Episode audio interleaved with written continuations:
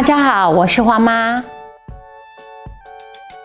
呃，其实我们的学习很局限，如果呃我们把局限再教给孩子，其实是很可惜。我现在呃就运用王道伟语言治疗师曾经教我们的一个判断来呃分享给大家。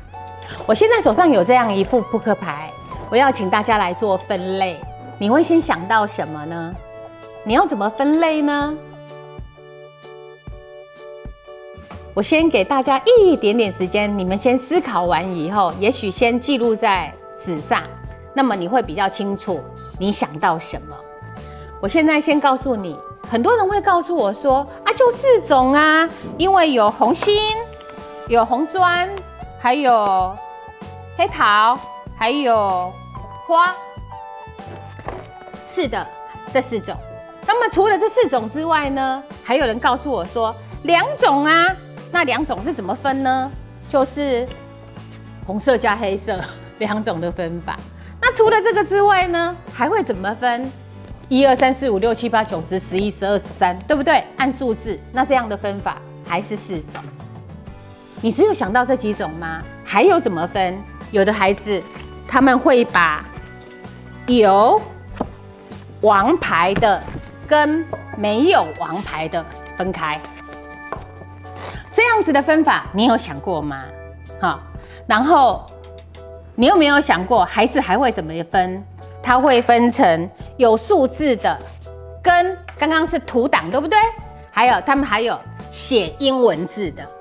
那为什么我们都没有这样子的思考？他们有，我也不知道。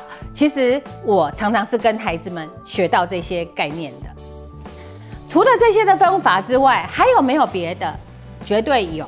有更多哈，然后接下来，我记得呃有一次有一个孩子很好玩，老师有举了一个例子，这个例子我直接引用好了，就是十块钱，因为我没有很大的硬币，我就拿这个，就有老师就说，呃，我给你十块钱跟你买东西好不好？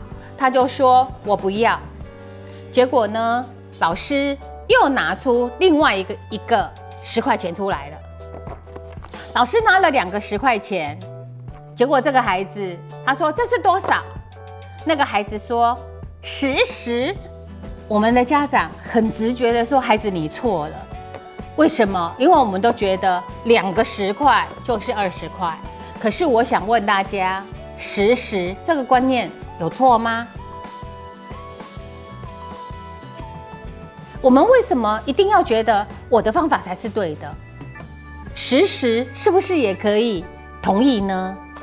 我常常在很多的课程当中去学到我自己的局限。我们重新去静静的倾听孩子的声音，然后问他们是怎么定义这些事情的。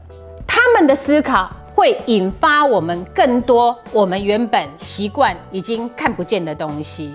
然后，尤其是我们日常所得的呃概念。他们常常会打破我们的想法。那么现在我最后要做一个整理。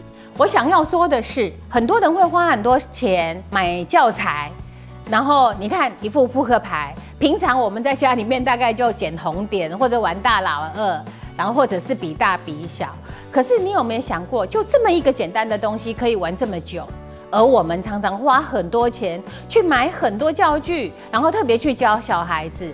其实这些东西都可以落实在日常生活上，让我们的孩子有很多想象创意。对我自己来讲，因为我已经是一个在学习过程中被局限的大人，所以有时候我会先问孩子：“你看到什么？”他告诉我的东西，反而是让我学习更多，然后可以跟他讨论的很重要的过程。今天就讲到这里，谢谢大家。